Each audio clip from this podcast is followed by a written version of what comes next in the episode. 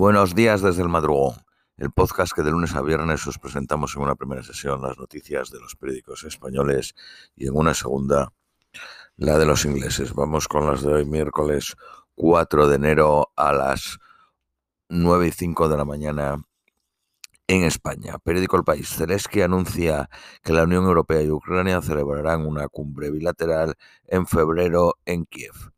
Kiev asegura haber eh, derribado 500 drones rusos de, fabricación iraní desde septiembre. Putin planea hablar con Erdogan este miércoles. El primer ministro del Reino Unido ha reiterado este martes a Zelensky que él puede contar con el apoyo de la, de Reino Unido a largo plazo. El ministro de Asuntos Exteriores de Ucrania invita al presidente del Comité Olímpico Internacional a ver el impacto de la guerra en el deporte de Ucrania. Ucrania estudia descentralizar su sistema eléctrico para hacerlo más resistente a ataques enemigos. El ala dura republicana provoca un fracaso histórico en la elección del líder de la Cámara de los Representantes de Estados Unidos. Kevin McDarty pierde las dos primeras votaciones para ser elegido speaker, algo que no había ocurrido en 100 años. Deberá haber nuevas rondas hasta que alguien logre una mayoría. La inflación se modera en Alemania por segundo mes consecutivo y da oxígeno al Banco Central Europeo. Baja del 10 al 8.6.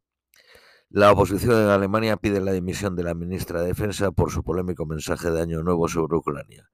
Agradeció los encuentros con gente interesante y genial que habría tenido a causa de la guerra de Putin. Uruguay reclama la extradición de un médico afincado en España acusado de participar en torturas durante la dictadura. Irán acusa a dos franceses y a un belga de espiar y trabajar contra la seguridad nacional del país. El ultraconservador Orbán, entre los primeros eh, líderes internacionales en visitar la, la capilla ardiente de Benedicto XVI. Periódico ABC. Nacionalistas rusos y legisladores exigen castigar a los mandos militares por la matanza de Donetsk. El patriarca Kirill no acudirá al funeral de Benedicto XVI y mandará a dos representantes de la Iglesia Ortodoxa rusa. Según la ONU, cerca de 7.000 personas han muerto en la guerra de Ucrania, se refiere a personas civiles. La Fiscalía de Ucrania informa de un robo frustrado a una obra de Bansky en Gostonel.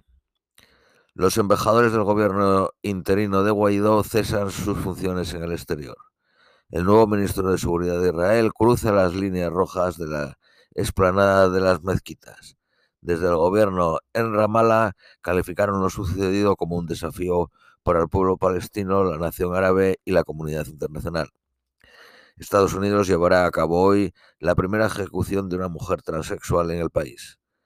La Unión Europea se girates en origen a los viajeros chinos para frenar el, avance del COVID. Periódico La Razón. Crece la ira en Rusia por el ataque contra los reclutas. Culpan a los jóvenes soldados de utilizar sus móviles. Un bloguero militar ruso escribió a quién se le ocurrió la idea de colocar al personal en gran número en un edificio donde hasta un tonto entiende que incluso si impactara con artillería habría muchos heridos o muertos. Periódico El Economista. Eh, el banco BBVA lanza la app para mayores en Latinoamérica, con Perú como primer objetivo. Después desembarcará con este producto en Argentina y México. Diciembre destruye 8.000 empleos y constituye el peor último mes del año en una década. Hay 2.900.000 parados. Estos son números mínimos desde 2007. Periódico Cinco Días. Tesla se hunde en bolsa tras incumplir su plan de ventas. Carrefour lanza un servicio de alquiler de productos electrónicos.